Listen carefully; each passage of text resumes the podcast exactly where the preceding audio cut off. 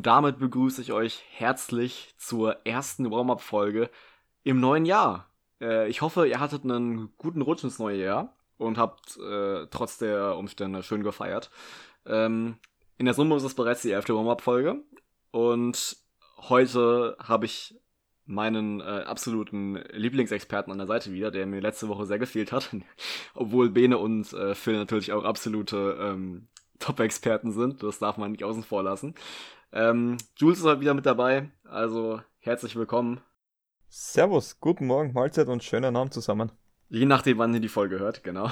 Ähm, ja, wie gesagt, äh, das Typische immer zum Anfang der Folge. Ähm, schaut auf jeden Fall auf unseren Discord-Server vorbei. Das, äh, dort geht viel Action ab. Ähm, wenn ihr mit uns schreiben wollt, wenn ihr uns anschreiben wollt, ist es dort eher am praktischsten. Also wenn ihr da uns schreibt, dann, dann erreicht ihr uns wirklich am einfachsten oder über Instagram natürlich auch. Aber äh, über Discord ist alles so ein bisschen übersichtlicher mit den ganzen Channels. Also wenn ihr da vorbeischauen wollt, dann, dann gibt es da viele Sachen, auch über die ihr schreiben könnt, auch außerhalb des Podcasts. Ähm, würde uns jedenfalls sehr freuen, wenn ihr da vorbeischauen würdet.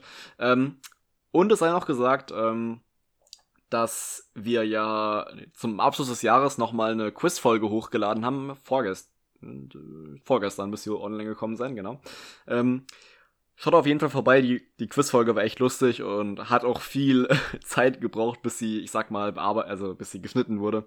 Es war eine harte Arbeit, kann ich nur sagen. Ähm, Würde mich sehr freuen, wenn ihr da vorbeischaut. Ähm, Genau, und sonst die Social Media Kanäle, wisst ihr ja, ähm, den Link findet ihr ja immer über die Instagram-Bio zu allen Kanälen über den Linktree.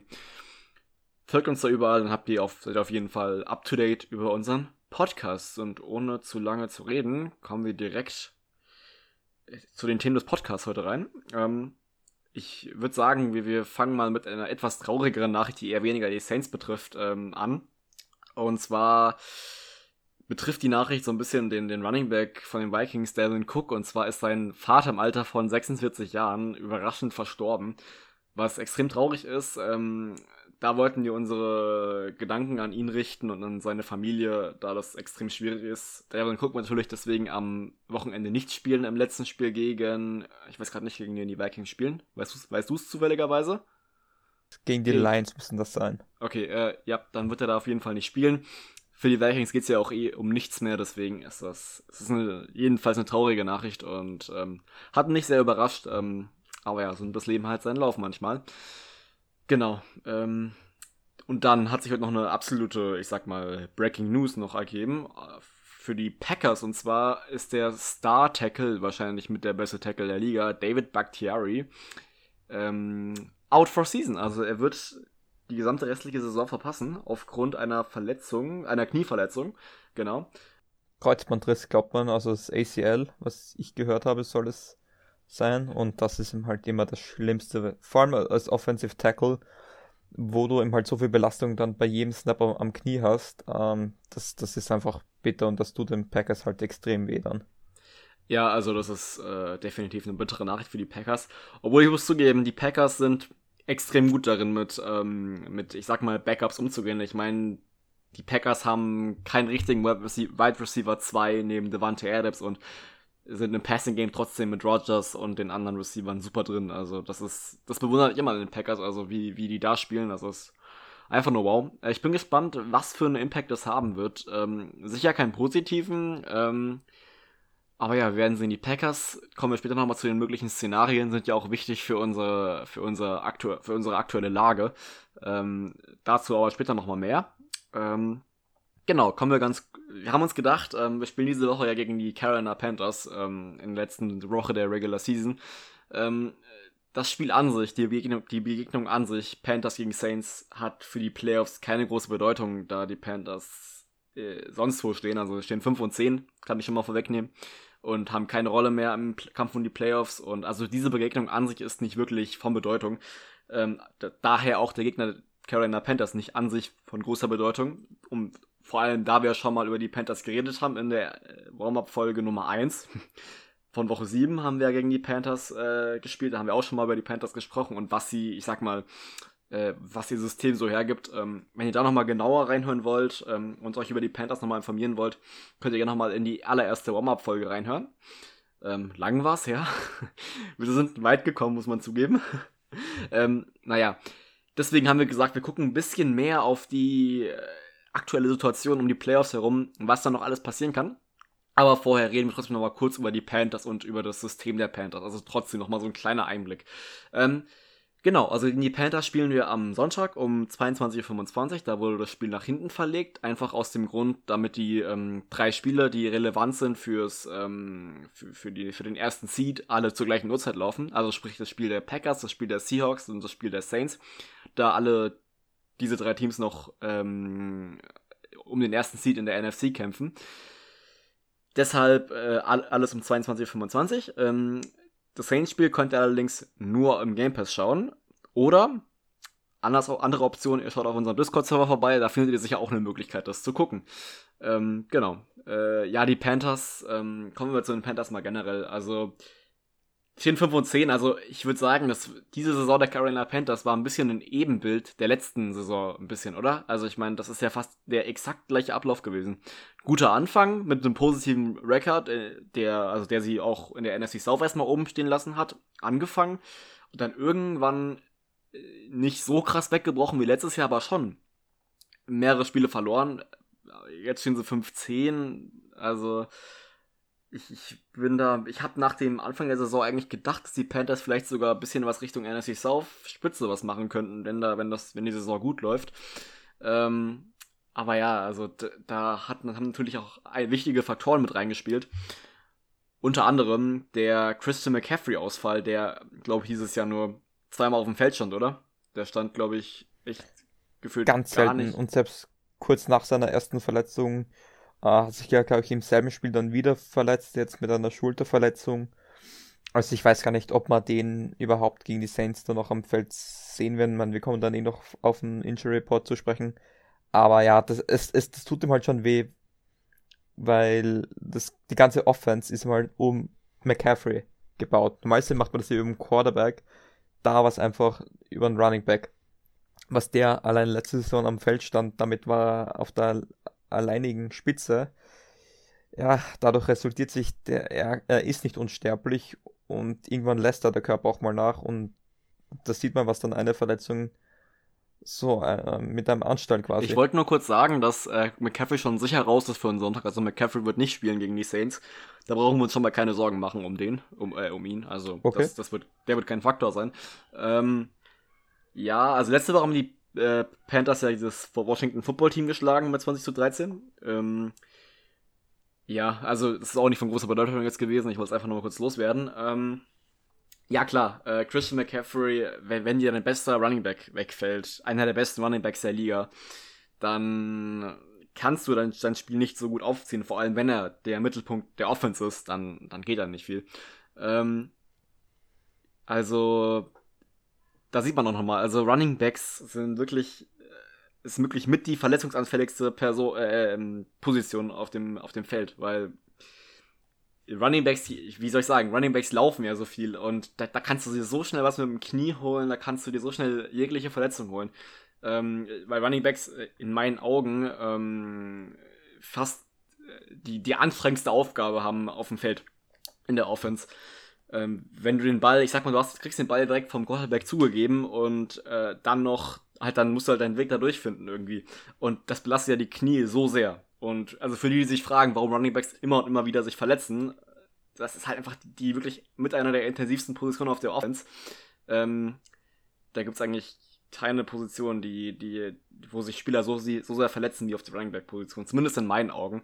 Ähm, ja, und das hat jetzt halt äh, CMC getroffen dieses Jahr. Und beispielsweise bei uns hat es auch AK letztes Jahr getroffen. Zum Glück ist er dieses Jahr komplett fit. Das merken wir ja auch in, in, durch die Auswirkungen. Ja, ähm, sicherlich ein Faktor für die Panthers und kein, kein ähm, guter Faktor. Ähm, ich glaube, was da auch viel mehr reinfällt, ist nicht nur McCaffrey, sondern was das immer halt mit der Wrestling Offense macht. Ähm, weil dadurch verändert sich auch die Rolle des Quarterbacks mit Teddy Bridgewater, den wir als Saints-Fans ja noch sehr gut kennen. Ähm, wenn man sich zurückschaut, letztes Jahr bei den Saints noch äh, während der Zeit, wo Bridgewater gespielt hat, war, Mac war Camara noch wirklich gesund und topfit und da war ihm halt das Spiel viel über Camara und da hat er wirklich diese Rolle als Game Manager eingenommen, was jetzt nicht negativ sein äh, heißen soll. Aber das ist dann schon eine undankbare Aufgabe, wenn deine Nummer 1 Waffe ausfällt und plötzlich verlagert sich das ganze Spiel wieder auf den Quarterback und er hat es ja teilweise gut gemacht. Also man muss ja sagen, die, die Panthers haben ein sehr gefährliches Trio an Wide Receivers und ich glaube, wenn sie das noch in der Offseason ein bisschen mehr fördern können, zusammen mit einem fitten McCaffrey, kann es wieder eine sehr gefährliche Offense werden und eine, wo auch äh, Bridgewater die Rolle des Game Manager wieder einnehmen kann und wo er sie quasi ähm, übers Feld führen kann. Aber also ich glaube, ich glaube, dass die die Offense, das möchte ich kurz sagen, ich glaube, dass wirklich die Offense, vor allem jetzt auch mit neuen Coach, scheint trotzdem zu funktionieren. Ich sage zumindest Potenzial ist da. Wenn man denen jetzt noch eine Off-Season-Zeit gäbe, können sie, kann sich das durchaus durch, äh, zu einer der gefährlichsten Offenses in der Liga entwickeln. Du hast das, äh, auch das, das Receiving Core angesprochen. Die Panthers haben 2000 Yard Receiver mit DJ Moore und Robbie Anderson plus Curtis Samuel, der auch äh, 700 Receiving Yards hat, hat. Also ich meine, wenn du solche Receiver hast, dann ist ja fast schon, dann das ist ja wirklich essentiell wichtig für Bridgewater ähm, und zeigt auch, dass er gut die Bälle verteilen kann in meinen Augen. Ähm, wenn du wenn du 3000 Yard Receiver hast, dann dann machst du da definitiv nicht viel falsch. Fügst du McCaffrey zur Gleichung hinzu, der dir auch nochmal Receiving Yards und Rushing Yards gibst, ähm, dann, dann kann da sicher sehr, sehr viel laufen. Ähm, Teddy Bridgewater noch mal ganz kurz. Also, der hat jetzt nicht das beste Jahr seiner Karriere. Hat eine ziemlich hohe Completion Percentage, ähm, ein ganz okayes Quarterback Rating. Also, Completion Percentage ist 69,7 und das Rating ist 94,5. Das ist absolut im Mittelfeld der NFL. Da spielt auch viel wahrscheinlich von Sean Payton noch dazu, wahrscheinlich. Da kommt auch viel von Sean Payton wahrscheinlich noch dazu. Dieses ähm, keine Turnover generieren, äh, viel Ball bewegen. Das ist ihm halt die Ideologie von Sean Payton und ich finde, das hat man heuer absolut bei, bei Teddy B gesehen. Ja, ja, genau. Ähm, auf jeden Fall. Das ist auf jeden Fall klar und ich wollte aber eben noch sagen, dass er nur 15 Touchdowns geworfen hat. Das ist ein, für einen Quarterback in meinen Augen zu wenig. Ähm, da, da muss er noch ein bisschen, müsste er noch ein bisschen gerade mit seinen Receivern drauflegen. Spricht auch gerade nochmal einen Punkt gegen die Offense, also dass es da vielleicht doch nicht zwingend so krass gut läuft oder auch ein Grund, warum sie vielleicht 15 stehen, da sie in wichtigen Situationen einfach nicht die Touchdowns machen. Er hat neun Interceptions geworfen dieses Jahr. Also hat ein Touchdown-Interception-Verhältnis von, also das ist, das ist unter 2, 2 zu 1. Also ein Quarterback sollte eigentlich, in meinen Augen zumindest, ein guter Quarterback hat äh, maximal einen, äh, einen Touchdown-Interception-Verhältnis von 2 zu 1. Also dass man, dass man nicht weniger als doppelt so viele äh, Touchdowns geworfen hat wie Interceptions. Das sollte auf jeden Fall äh, klar sein. Ähm, ja, die O-Line der, der, der Panthers ist auch nicht so stark, haben letzte Woche 4-6 zugelassen, generell nicht so top. Dann steht unsere D-Line gegenüber, die die achte, die acht meisten Sex dieses Jahr hat und da absolut top ist. Also dazu kommen wir auch nochmal später.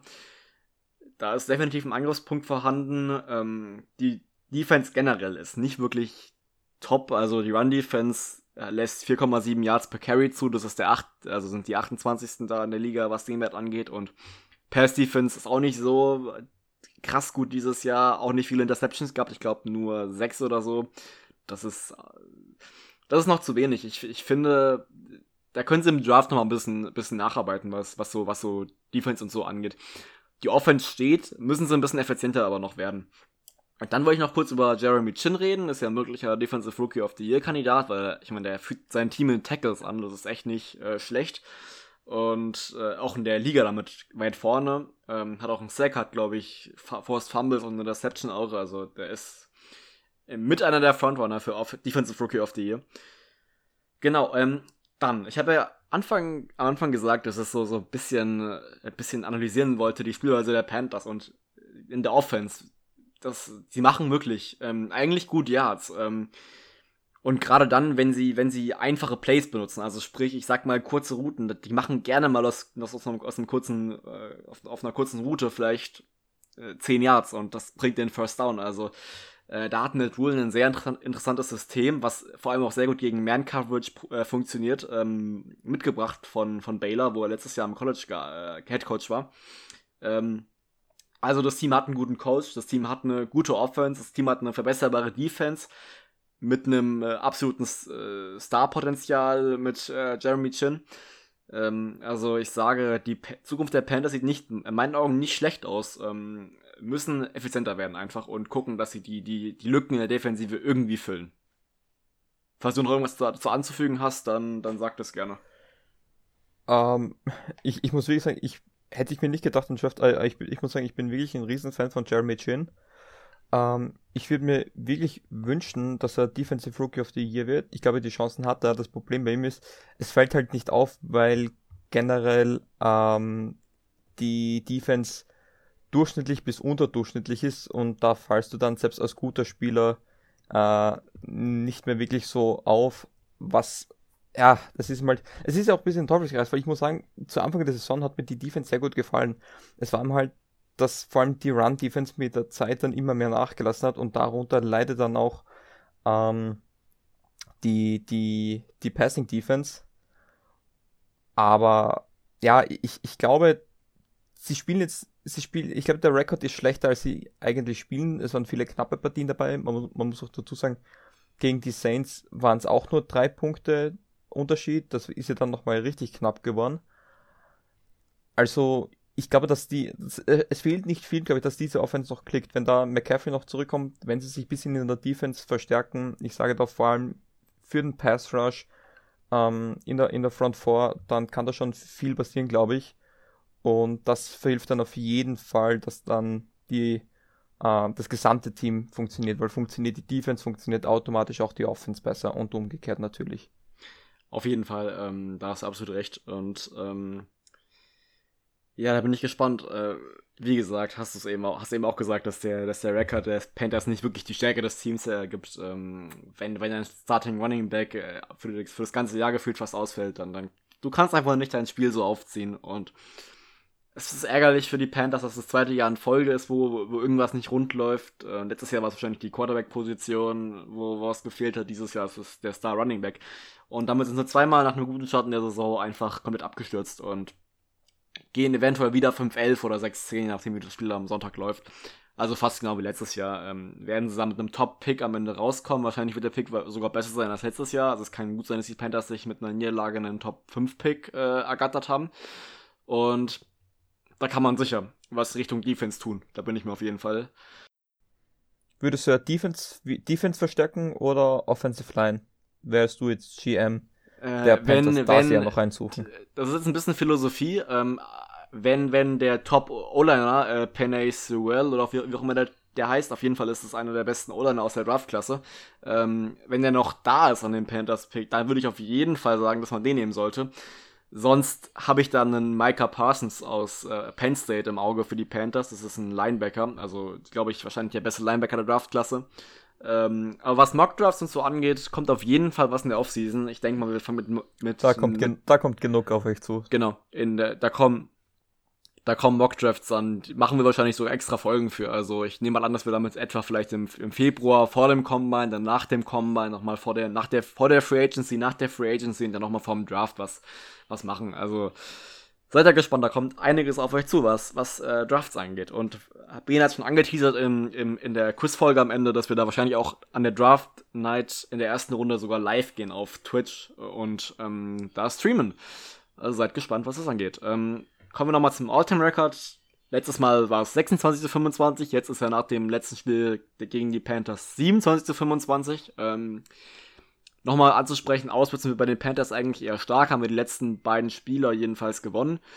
Auch wenn es, also letztes Jahr war es eine klare Angelegenheit in Woche 17 gegen die Panthers, das weiß ich ja auch noch. Ähm, aber Ach komm, du weißt doch noch, du weißt doch noch jeden Score wahrscheinlich, wer da die Touchdowns für uns erzielt hat. Ey, nein, ich glaube nicht, aber ich, ich bin mir nicht sicher. Also ich weiß, ich weiß, dass da, dass das Jared Cook einen schönen Touchdown-Catch hatte. Ich weiß, dass Taysom Hill den langen Touchdown hatte. Ich weiß, ich glaube, Taysom Hill hatte da, ja. Ja, genau. Taysom Hill hat diesen, diese lange Touchdown-Reception gehabt. Oder Alvin Kamara hatte zwei Touchdowns am Anfang. Einen Pick Six, Pick Six hatten wir auch. Ja, das ist eigentlich völlig egal. Ich, nur, nur, nur meine, meine Memory ein bisschen zu testen. die äh, ja sehr ausgeprägt ist, was Spiele angeht, die ich geschaut habe. Ähm, gut, äh, genau. Also All-Time Record ist wie gesagt keine große Sache. Äh, den kann man nur noch weiter ausbauen, sage ich mal so. Ähm, was aber interessant zu sagen ist, ganz kurz. Ähm, sollten die Saints wirklich das Spiel gewinnen, hätten sie was Einmaliges geschafft in der NFC South, nämlich als erstes Team überhaupt die ganze einen kompletten Sweep in der Division zu haben. Hat genau, es nie stimmt. gegeben in der NFC South. Ähm, muss man, das ist, ist halt für mich eine Qualität auch das Coaching, dass man es wirklich schafft, denselben Gegner ein zweites Mal zu besiegen, ist so viel schwieriger. Deswegen, wir werden es eh noch ansprechen, auch im Hinblick auf die Playoffs. Ich will nicht auf die Buccaneers treffen. Einfach aus dem Grund, du willst nicht gegen denselben Gegner dreimal spielen. Aber wir wissen es, 2017 gegen die Panthers. Muss man dazu sagen, beim dritten Mal war es da schon ein bisschen knapper, aber es ist die, durchaus möglich. Aber das bringt dich als Coach an deine Grenzen, glaube ich, wenn du drei, also dreimal schon wirklich extrem, in einer Saison auf denselben Gegner zu treffen.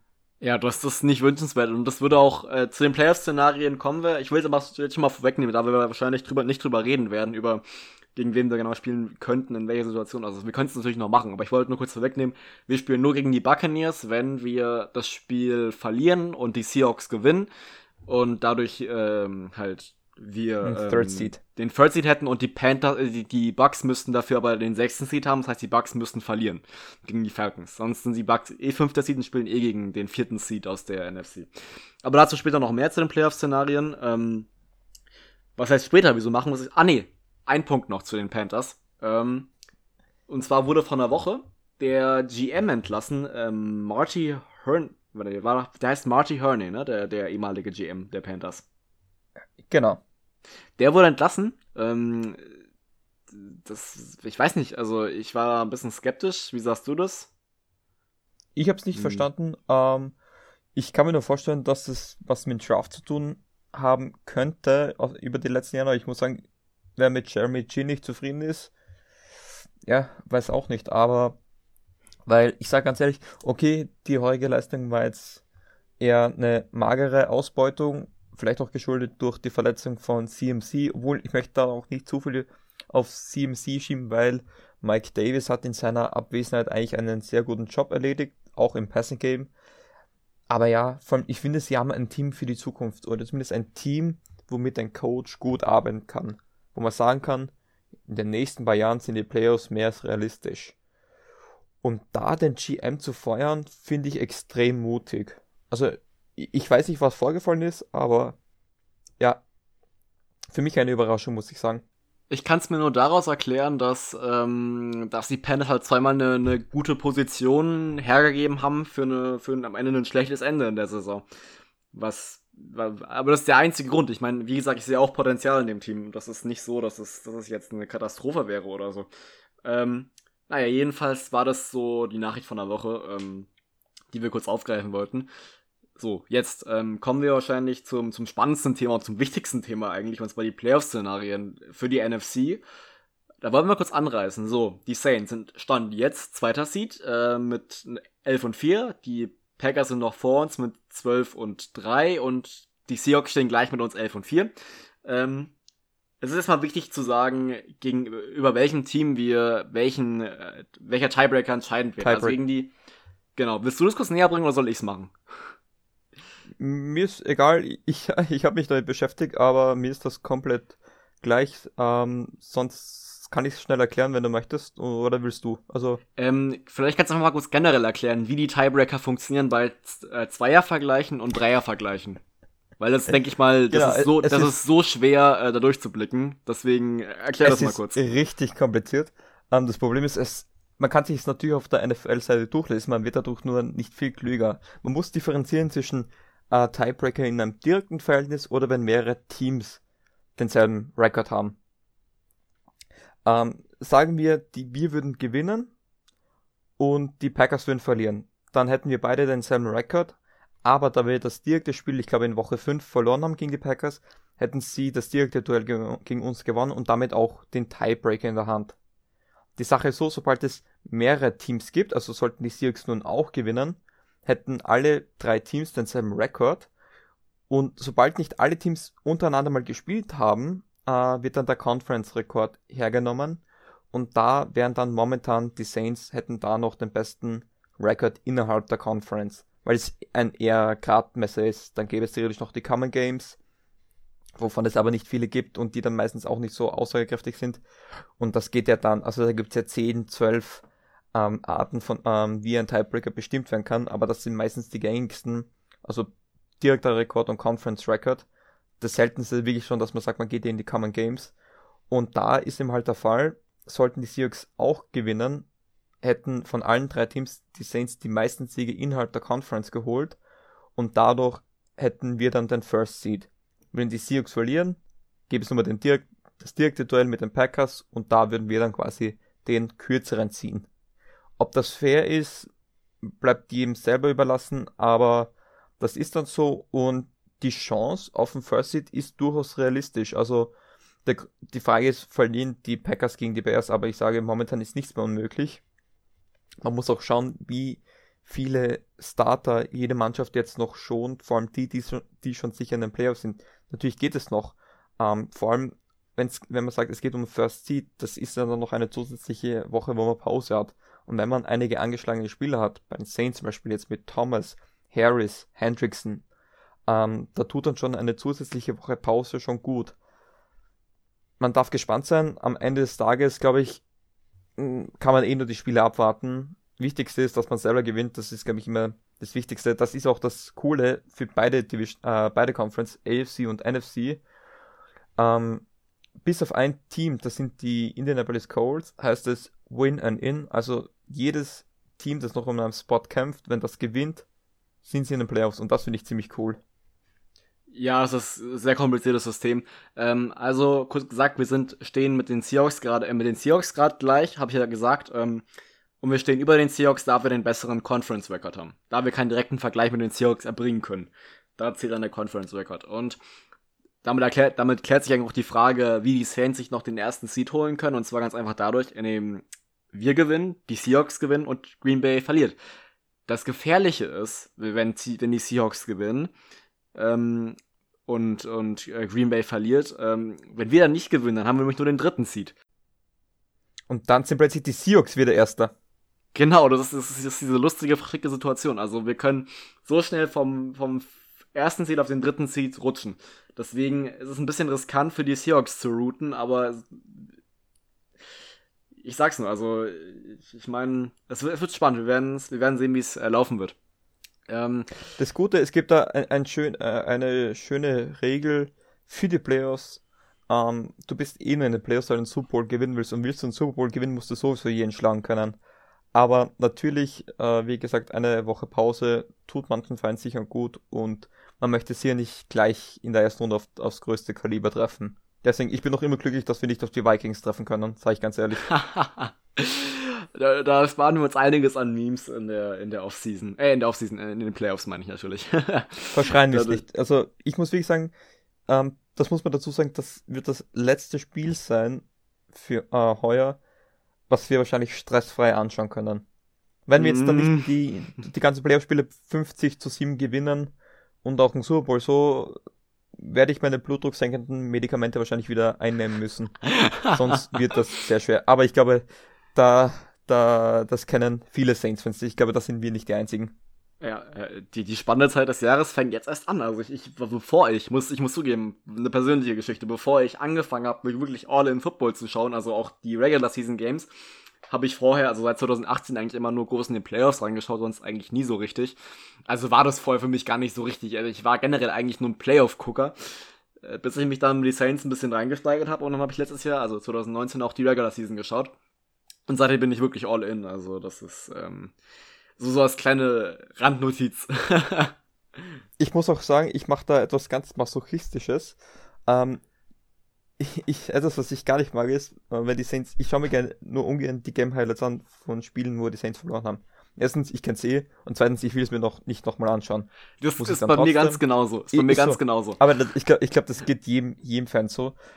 Aber was ich dann immer mache, nach Woche 17, ich schaue mir das Spiel, beide Spiele gegen die Vikings nochmal, ich schaue mir das Spiel gegen die Rams an. Ich, ich will diese Emotion dann spüren, die, diese Trauer, diese, diese, ja, diese Enttäuschung und, und das gibt mir meine Motivation. Und es ist viel Angst dabei, weil ich denke mir, bitte nicht nochmal, aber das habe ich die letzten zwei Jahre auch schon gesagt. Und I'm hot. Also I'm ready for the playoffs, baby. Bring Absolut. Also äh, es, es kann nur besser werden und ich glaube, wir haben jetzt auch bald alle möglichen Wege, wie man ein Spiel noch verlieren kann, durch.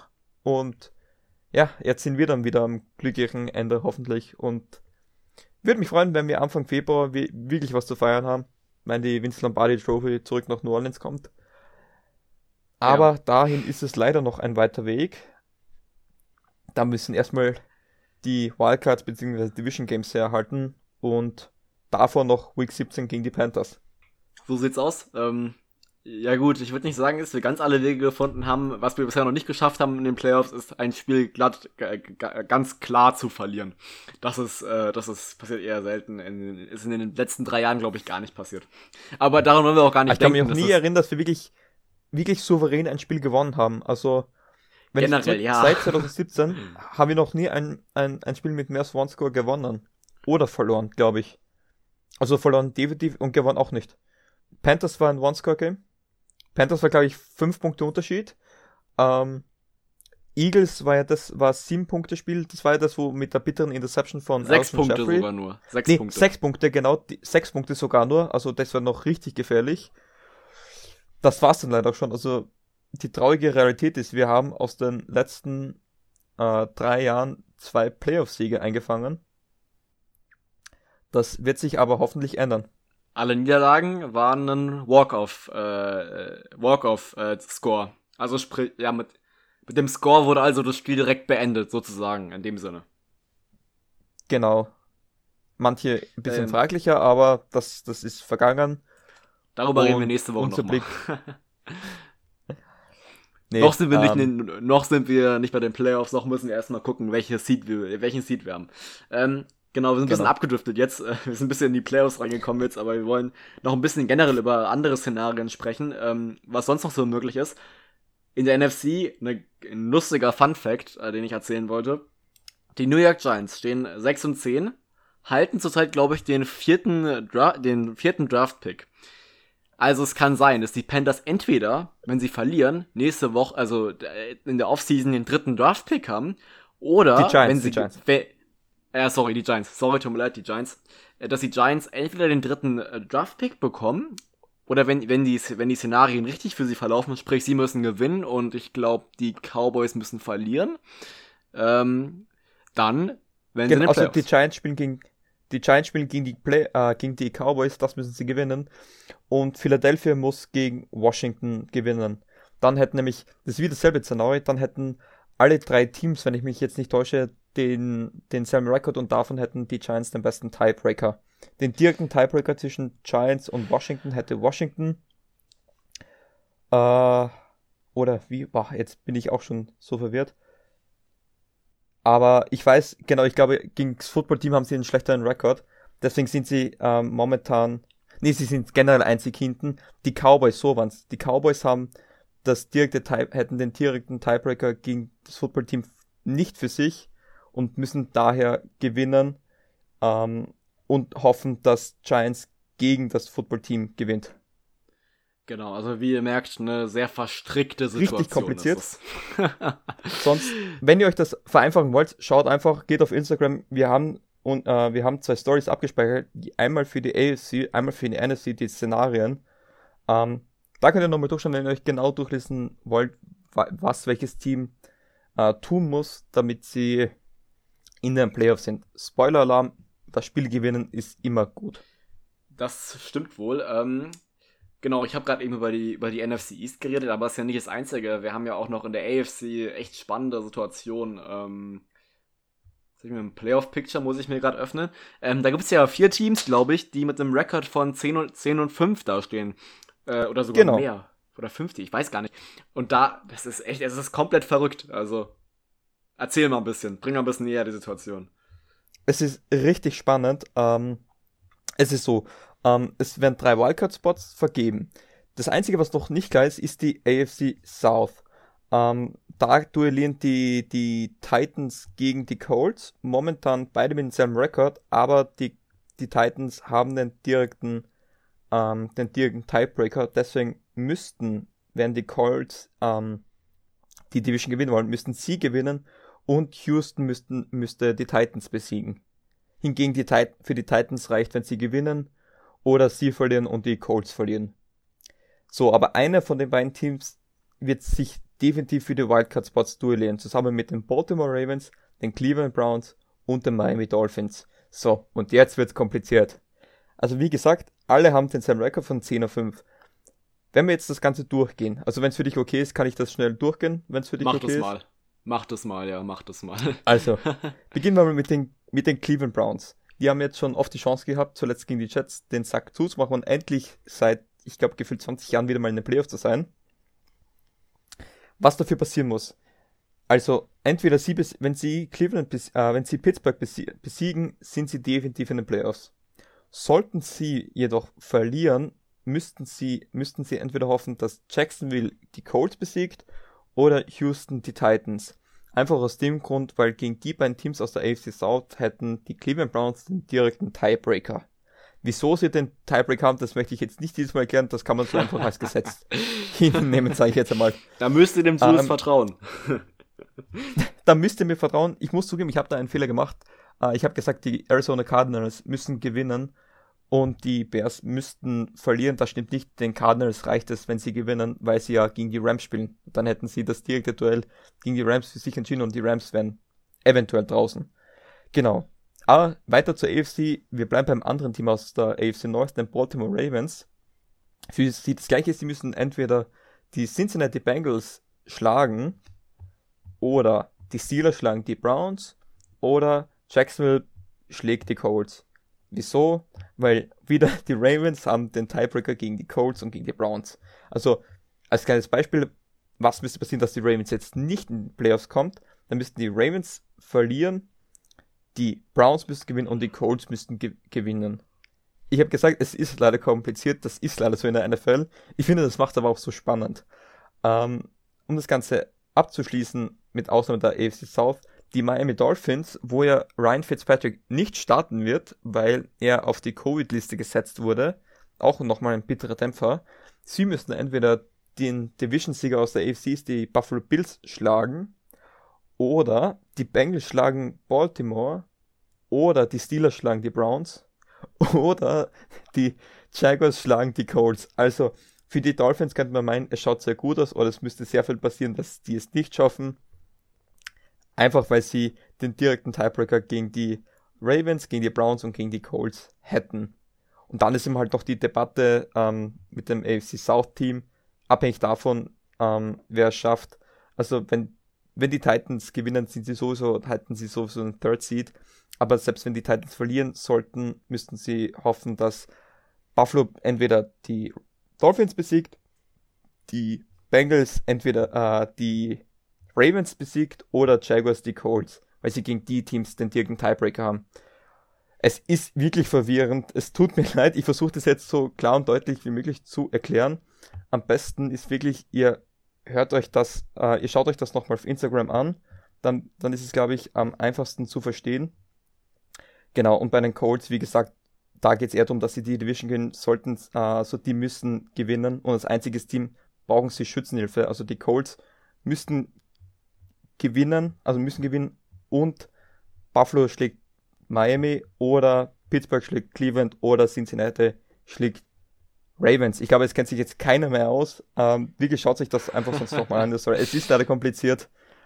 Aber wie gesagt, man kann sich so am besten so vorstellen, hofft einfach, dass euer Team gewinnt. Das ist immer ein guter Indikator, dass es dann gut fürs Team ausschaut, dass sie in den Playoffs sind.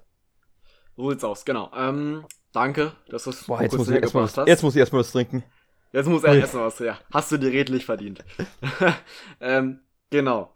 Also, äh, das waren die Playoff-Szenarios. Ähm, ich hoffe, ihr habt jetzt einen besseren Überblick und wisst genauer, was die Tiebreaker und all das bedeutet, äh, bedeuten. Ähm, da ist äh, relativ viel noch möglich. Also von den 5 und 10 Giants, die noch in die Playoffs kommen, bis zu einem zu, zu einem möglichen äh, Fünfer-Vergleich in der ähm, AFC. Ist viel drin noch am, am nächsten Spieltag. Ähm, ich, ich hoffe, ihr verliert nicht den Überblick dabei. Das ist nämlich echt äh, schwierig. Aber was sind so deine Tipps eigentlich? Oder willst du dir das fürs Ende aufhalten? Die Tipps, wer schafft es und wer schafft es nicht? Ich würde ich würd die Tipps, äh, obwohl, da wir jetzt keine vier Thesen zum Spiel haben am Ende, kann ich schon mal vorwegnehmen. Also das wollten wir eigentlich halt weglassen, da es nicht so wichtig ist. Hätte ich gesagt, könnten wir das als Ersatz machen zum Ende. Ähm, Gute Idee, da machen wir das am Ende. Dann halten, dann können wir schon ein bisschen teasern, damit sich unsere Zuhörerinnen und Zuhörer das auch, auch die ganze Folge anhören. Genau, richtig. Nicht, dass ihr jetzt auf die Idee kommt, hier wegzuschalten. Nein, Spaß. Ähm, kommen wir. Nach 40 Minuten schaltet eh keiner mehr weg. Ich glaube auch.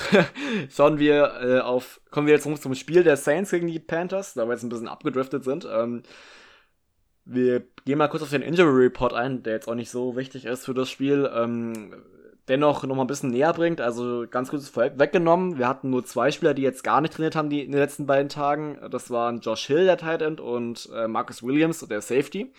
Davon ist auszugehen, dass die beiden auch nicht spielen werden. Gerade Marcus Williams einfach aus dem Grund, dass du den jetzt schonen willst für die Playoffs und dass du da sicher gehen willst, dass der auf jeden Fall fit ist, weil der hat so eine gute zweite Saisonhälfte gespielt. Ähm, den will ich auf jeden Fall wiedersehen in den Playoffs. Ähm, sonst gab es nur Limited Practice, also, also es sieht so aus, als Und seit am Donnerstag haben schon alle wieder voll trainiert von allen, die genau. Limited genau. waren. Sprich Onimata, ähm, Murray, Hendrickson. Hendrickson ist für mich unglaublich wichtig haben alle am Donnerstag wieder voll trainiert. Und ich glaube nur, genau. der, unser Titan und Strongs äh, und äh, Free Safety werden da geschont. Genau. Ähm, so sieht's wohl aus. Äh, also bei uns keine größeren Verletzungssorgen, bis auf die Spieler, die wir auf der Injured Reserve haben. Also einen äh, Traquan Smith wird noch bis zur Divisional Round ausfallen und äh, also wenn wir überhaupt da hinkommen. Und Michael Thomas und Deontay Harris könnten erst nächste Woche wieder dazu stoßen. Hoffentlich komplett fit. Ähm, bei den Carolina Panthers sieht es auch also nichts Überraschendes, äh, außer dass ähm, Brian Burns, Defensive End, der glaube ich der Sackleader bei den Panthers ist mit 9 Sacks, ähm, der hat die letzten beiden Tage nicht trainiert. Ähm, Mike Davis hat auch nicht trainiert die letzten beiden Tage, also der ist ja, aktuelle Starting brutal. Running Back. Wenn da beide Running Backs ja. ausfallen, wäre das wirklich brutal. Eine wirklich undankbare Aufgabe, glaube ich, für das Team dann. Und der Tackle Russell Okung ist ausgefallen und Christian McCaffrey steht einfach nur formweise äh, drauf, weil der, der nicht auf der Injured Reserve ist. Ähm, sonst gab es so ein bisschen Limited Practice. Ähm, vermutlich werden die meisten Aber es sind davon eigentlich auch schon alle wieder, alle wieder fit. Es haben, ja. ich glaube, Troy Bright Jr., der Cornerback, war der einzige mit einer Hüftverletzung, der noch am Donnerstag limited war, aber wurde auch schon geupgradet, da er am Mittwoch gar nicht trainiert hat. Aber das ist, das ist halt die Frage für die Panthers, wir haben es gesagt, geht es de facto nur um die Ehre.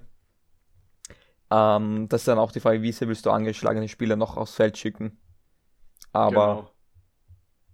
es ist, glaube ich, nie schlecht für eine Mannschaft mit einem Sieg, glaube ich, die Saison zu beenden, dass es einfach sagt, hey, gut beendet, nehmen wir, das, nehmen wir den Moment, das Momentum mit in die Offseason und neu durchstarten. Vor allem, es ist auch ein bisschen Prestige-Sache, ähm, den Division Rival zu schlagen und vor allem den vor einer Perfect Division Season, nenne ich es jetzt mal, ähm, die quasi zu verwehren.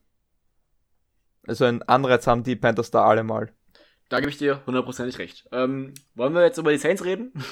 Nach all den anderen Themen? Sehr gerne. Sehr gerne. Lange habt ihr erwarten müssen, muss man dazu sagen.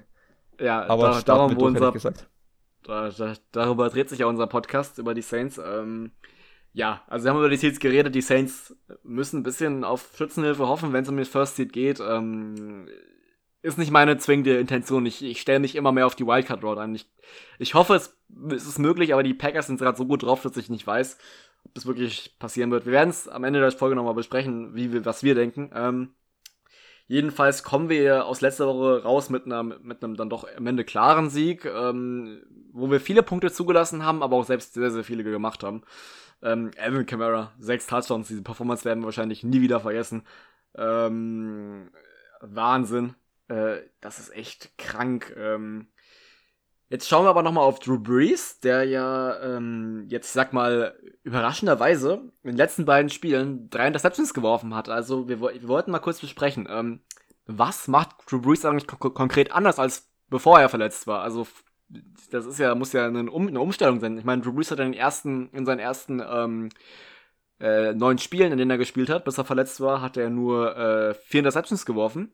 Und obwohl auch das schon für Brees-Verhältnisse viel sind, eigentlich. Also, ja, das stimmt. Den kennt man ja eigentlich noch besser. Aber das ist natürlich, du sagst, es ist, ist wie Tag und Nacht eigentlich.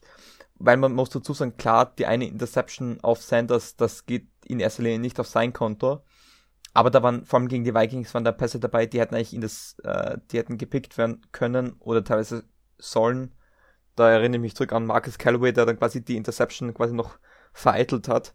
Ähm, ja, es ist ein komplett anderer Spielstil mit Drew Brees. Es, war, es ist nicht mehr dieses klassische Kurzpassspiel, weil sich anscheinend die Defense schon jetzt so darauf eingestellt hat, also vor allem mit dieser Press-Man-Coverage, die man damit gut stoppen kann.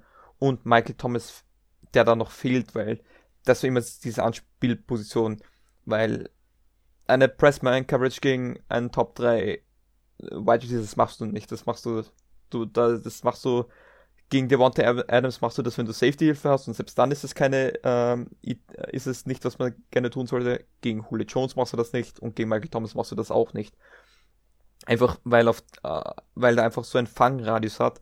Das heißt, der Ball kann irgendwo, der, der Trubis wirft nie genau zwischen den Nummern bei ihm, sondern immer nur genau dort, wo er einen Ball fangen kann. Und das machen die zwei so gut. Und Fakt ist, dass die zehn Viertel miteinander gespielt haben in dieser Saison. Und wir haben die Division gewonnen und das ist schon einmal eine Überraschung und auch eine gute Leistung von Priest. Deswegen, ich möchte jetzt auch nicht alles schlecht reden. Aber grundlegend, das Kurzpassspiel funktioniert einfach nicht mehr so. Und jetzt hat er ihm halt seinen Spielstil verlagert und jetzt kommen auch mehr tiefere Bälle, die man vorher eigentlich nie gesehen hat. Und auch da wird er, muss ich sagen, besser. Und ich finde, er, er schafft es jetzt schon auf ein neues Level, das Feld zu attackieren, tiefer auch, auch die Matchups gegen die Safety suchen. Uh, vor allem mit Sanders, Callaway. Das hat auch gut funktioniert schon. Und dadurch, ich glaube, einfach dahin, dass sich dadurch, wenn Michael Thomas für die Plays wieder zurück ist, äh, zurück ist, dass dann das Kurzpassspiel noch gefährlicher ist, dass dann wieder der typische Breeze zu sehen ist. Das ist zumindest meine Hoffnung. Aber es ist, es stimmt, es, also der Spielstil hat sich jetzt extrem geändert. Ähm, aber wie siehst du das? Bist du jetzt ein Fan davon, dass Breeze jetzt öfters tief geht? Weil es wurde ja vor seiner Verletzung ja sehr stark kritisiert auch. Wenn er den Arm dafür hat, tief zu gehen, dann gerne. Was ich aber gemerkt habe, ist, dass Breeze äh, bisschen äh, nach, nach hinten Platz dem Feld. Deswegen bin ich der Meinung, sobald du dich in der gegnerischen Hälfte befindest, solltest du gucken, dass du, dass du die, die dreckigen kurzen Yards machst, anstatt äh, eher tief zu gehen. Äh, da war dieser eine Wurf, den du angesprochen hattest, der eigentlich hätte intercepted werden müssen, der absolut underthrown war auf Callaway. Ähm, und dann von viele, äh, viele schlechte Pässe in der gegnerischen Red Zone und das ist ganz untypisch für Drew Brees. Genau da ja, zeigt er genau. meistens seine Stärke. Aber ja, äh, es, es fehlt auch viel Abstimmung. Mit, mit, aber natürlich, wenn du unerfahrene Receiver hast, dann ist es mal schwer. Und ich, ich, ich, weil wir jetzt so wenig Jason Hill gesehen haben, kann ich mir nur vorstellen, dass sich Sean Payton daraus überlegt hat, dass er da, dass er ihn als Gadget-Player auch als Quarterback äh, öfters einsetzen wird, weil das war ihm halt die Sache, dass die Kansas City Chiefs zum Beispiel in der ersten Halbzeit können wir uns, sind wir uns, glaube ich, einig, haben sie eigentlich Drew Brees komplett aus dem Spiel genommen. Und was machst du dann? Weil Drew Brees kann natürlich nicht selber mit dem Ball laufen. Und ich glaube einfach, dass, dass für solche Situationen sich Sean Payton was überlegt hat. Einerseits das Passing, Game, Passing Game um Drew Brees zu verbessern, dann mit Michael Thomas. Deswegen glaube ich, haben sie es auch jetzt umgestellt auf ein, ähm, dass sie auch das Feld tief attackieren. Und ich glaube, andererseits dann mit Taysom Hill, der dann einfach diese Gadget-Plays bringt. Und selbst wenn sie dann achtmal in die Box stellen, dass sie dann einmal den tiefen Ball probieren. Das, also ich, ich kann mir gut vorstellen, dass da Sean Payton sich schon irgendwas gedacht hat. Aber was glaubst du, wie oft werden wir Taysom Hill in einem Playoff-Spiel sehen als Gadget-Player? Oft. Weil, ähm, ich habe also so das Gefühl, wir, wir, wir, wir, ja, ja, genau. Äh, ich, ich habe so das Gefühl, dass wir es so angehen werden, dass wir, dass wir die Teams jetzt äh, denken lassen, dass das Breeze wirklich zu bei bei 95% der offensiven Snaps äh, vom Quarterback als Quarterback drinsteht. Ähm, ich glaube, falls ihr euch noch daran erinnert, gegen die Vikings letztes Jahr in den Playoffs in der Wildcard Round haben wir extrem viel Taysom Hill als Quarterback gesehen. Äh, in und da hat echt mit Taysom Hill funktioniert. Genau, und da das, das war ja, als Breeze auch wirklich ein absolutes Off-Game hatte gegen die Vikings letztes Jahr. Ähm, ja, jedenfalls glaube ich, dass wir das so machen werden um, um einen möglichst undurchsichtigen Spielplan zu haben. Ich, ich finde, was wir aber noch machen müssen, ist Taysom mehr designte Plays für Taysom Hill entwickeln. Ich sage genau. immer wieder gerne, das eine Play, wo Burton in Motion geht, das ist immer noch ein äh, Run. Aber ich, ähm, ich glaube, da wird, da wird ein, äh, da wird es irgendein Fake mal geben. Ich sehe schon, Ähm, ich ich habe da zwei Ideen. Entweder wieder Fullback Motion auf die Strong Side, meistens von links nach rechts. Ähm, er täuscht den Lauf nach rechts an, macht dann aber eher einen Rollout und wirft dann tief in, in ein 91-Konzept, zum Beispiel also außen ein Go-Route äh, Go -Route und der Slot macht sowas wie ein Quick-Out, dass er da entweder äh, so ein High-Low-Fenster zum Werfen hat, wo einfach ein 2 gegen 1 Matchup entsteht, oder vielleicht ein ganz freakig, ein, ein, ein, also er lauft nach rechts, gibt dann aber ein Reverse, zum Beispiel ein Camera wo wir wissen, der kann auch einen Ball werfen. Also irgendein Trickspielzug haben sie das sicher ähm, äh, geplant, dass sie aus, dies, aus diesem Play da irgendwas Neues rausholen, weil das haben sie so oft gebracht. Weil, wenn wir Fans das schon erkennen können, wird das der Defensive Coordinator natürlich auch wissen. Und, aber, wie du sagst, ich glaube, wir haben deswegen Taysom Hill jetzt so selten gesehen am Feld als Quarterback. Gut gegen die, gegen die Chiefs, was dadurch geschuldet, da, dass da James, äh, James Winston auf der Covid-Liste war und er quasi unser Backup. Aber ich glaube einfach, die, den will man sich für die, äh, für die Playoffs aufhalten. Und zum Beispiel so ein Team wie die Packers. Top Passing Defense, aber eine eher schlechtere Run Defense. Haben sie oft nicht gebraucht, weil sie lagen meistens in Führung und dann musste das andere Team meistens mehr passen. Aber genau gegen so ein Team, die, ein gut, die eine gute Pass-Defense haben, die eine gute Man-Coverage spielt, da brauchst, dann kann ihm halt sowas wie Taysom Hill ein Game-Changer sein. Und das muss man sich dann auch wirklich überlegen, ob, ob man als Coach den Mut hat, für einige Snaps Drew Brees vom Feld zu nehmen, auch bei Dritter und Fünf, dass man da einen Mut hat, den, einen, einen, einen der besten Quarterbacks aller Zeiten vom Feld zu nehmen. Jetzt momentan ist er nicht mehr dasselbe wie früher, aber er ist doch immer sehr gut. Und ob Sean Payton diesen Mut hat und diesen Vertrauen zu Taysom Hill, das weiß ich noch nicht, aber ich glaube, dass wir den vermehrt sehen werden in, den, in der Offseason. Ah, in der, nicht Offseason, in den Playoffs natürlich in der Postseason, so heißt Ja, ich wollte mal, ich wollte mal kurz auf den, auf den, auf den, auf das eine äh, äh, Trickplay, was du angesprochen hattest, eingehen.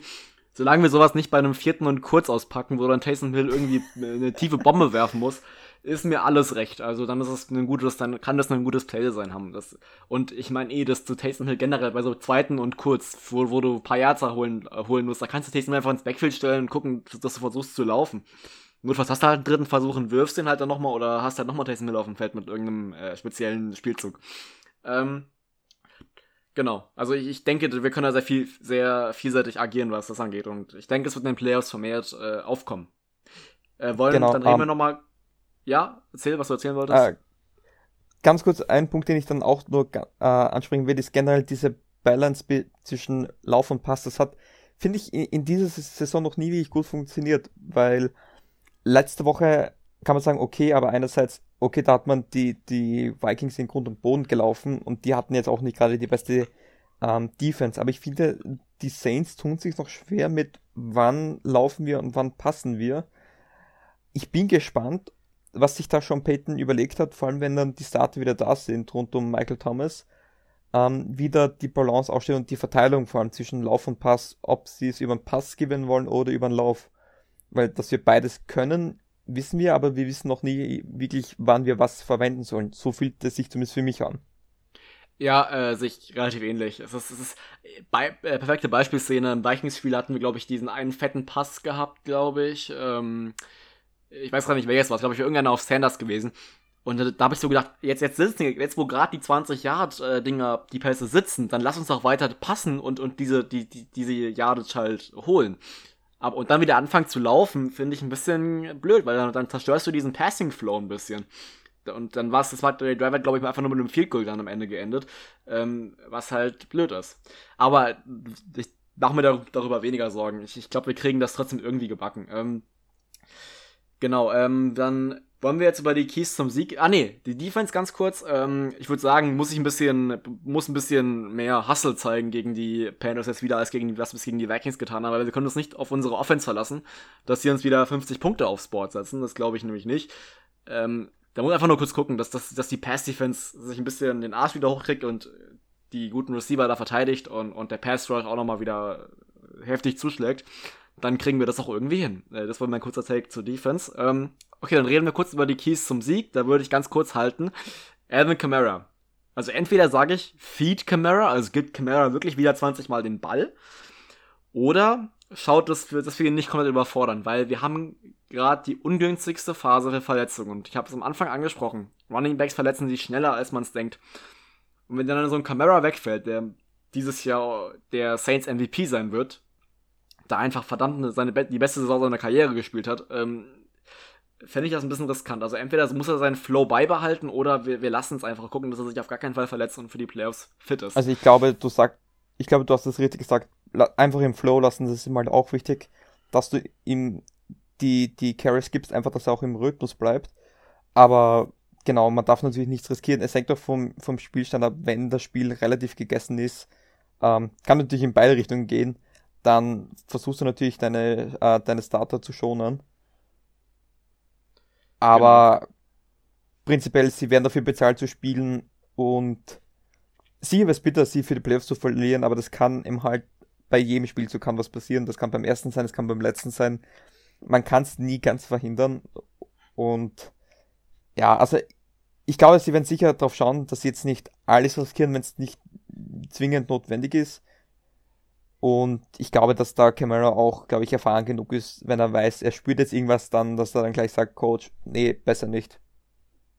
Genau, ähm, das sehe ich, das sehe ich ziemlich genauso. ähm, dann reden wir kurz über die Playoff-Szenarien nochmal zum Abschluss der Folge und was wir erwarten von dem letzten Spieltag. Ich hole mir kurz die Playoffs, äh, das Standings, die Standings wieder her. Äh, soll ich einfach mal mit der NFC anfangen? Hau raus. Also, mein Gedanken ist, dass die Packers die NFC gewinnen werden, was ich natürlich nicht hoffe, aber ich glaube, die werden zu stark sein für die Chicago Bears. Ähm, und dass das alles, ich sag mal, erwartbar abläuft. Vielleicht verlieren die Seahawks, vielleicht nicht. Ich hoffe, dass sie in dem Fall, also auf der einen Seite hoffe ich, dass sie gewinnen, auf der anderen Seite natürlich nicht, logischerweise, sonst, sonst ist unser zweiter Sieg am Ende doch noch in Gefahr. Äh, ich denke, dass wir die Panthers schlagen können, sollten wir auf jeden Fall. Alles andere wäre eine, eine kleine Blamage. Und dann ist unser zweiter Seed auf jeden Fall schon mal nicht in Gefahr. Ähm, dann vermute ich, dass sie, es ist schwer. Äh, ich glaube, das Footballteam wird, äh, hat den Flow ein bisschen verloren. Ich glaube, die werden nicht den vierten Seed holen. Ähm, also entweder die Cowboys oder die Giants. Ähm, da die Cowboys so gut gespielt haben gegen die, gegen die äh, Eagles, würde ich behaupten, die Cowboys holen sich tatsächlich noch den vierten Seed. Was relativ amüsant ist, weil das wahrscheinlich niemand so erwartet hätte in der Mitte der Saison. Ähm, Okay, dann gehen wir ganz kurz. Äh, achso, und dann natürlich noch die anderen, anderen Seedings. Also wenn die, wenn die Bears verlieren sollten, ähm, dann ist die Frage, wer gewinnt, Cardinals oder Rams. Ähm, die Rams ohne Jared Goff mit John Walford bin ich sehr gespannt, aber ich glaube, die Rams werden es bei Defense geregelt bekommen und auch mit John Walford. Ich glaube, die Rams kommen in die Playoffs und die Cardinals verpassen sie wirklich denkbar knapp. Ähm, dein, dein Take zur NFC kurz? Ähm, ich gehe für dich mit, was die ersten drei Seeds betrifft. Also Packers auf 1, Saints auf 2, Seahawks auf 3. Ich glaube, dass ähm, wir alle unsere Spiele gewinnen werden und dass wir da ein Second Seed nehmen. Wer schafft es nicht in der NFC East oder wer schafft es? Ich glaube, ich würde es mir wünschen für das Washington Football Team. Kann ich mir vorstellen, weil die haben ja jetzt den vierten Quarterback schon, Heineke oder wie der heißt, glaube ich ähm, genau. da Alex Smith noch weiter nicht spielen kann. Ich würde es mir vor allem für Alex Smith und Ron Rivera wünschen, wenn sie das schaffen könnten. Und ja, ich, ich glaube auch, dass da die Chancen gut sind. Sie spielen, wenn ich mich jetzt nicht ganz täusche, gegen die Eagles. Genau, richtig. Genau, gegen die Eagles. Und damit wären sie schon sicher durch. Uh, und ja, für die Wildcard-Spots, also ich, ich glaube, schwierig. Ich glaube, die Bears kommen rein.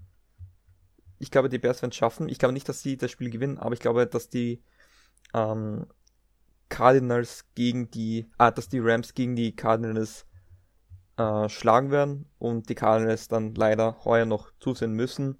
Wäre wirklich schade, weil ich finde, Kyle Murray hat gut gespielt. Aber der wird dann leider, die werden dann leider zusehen müssen.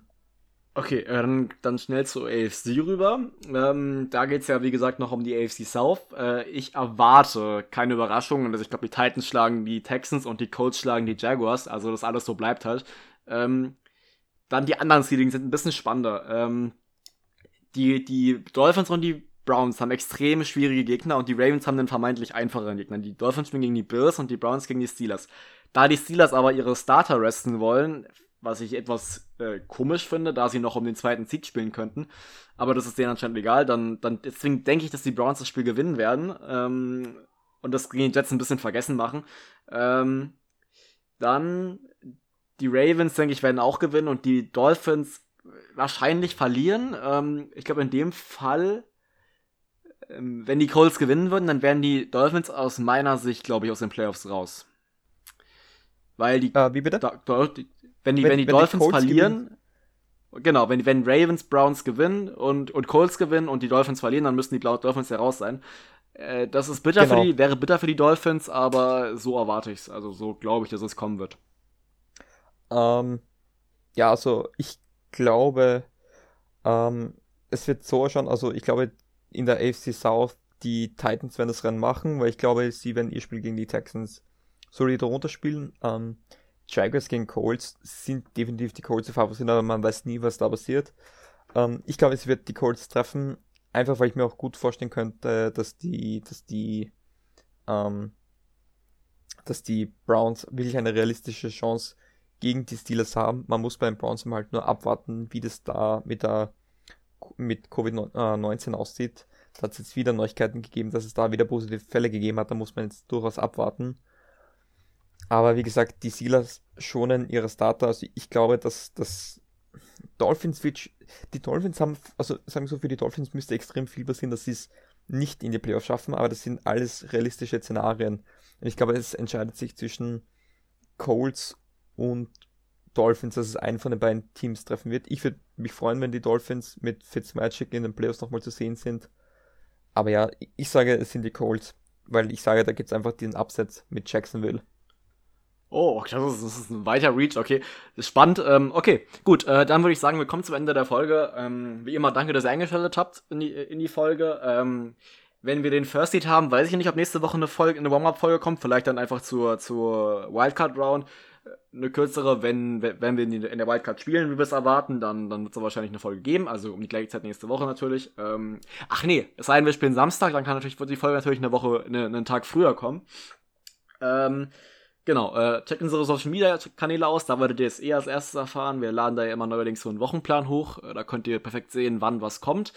Ähm, und damit bleibt mir nichts übrig, als zu hoffen, dass wir einen erfolgreichen Spieltag haben für die Saints. Und ähm, damit werden wir dann raus. Also, ich beende die Folge dann wie immer mit einem Who Dat?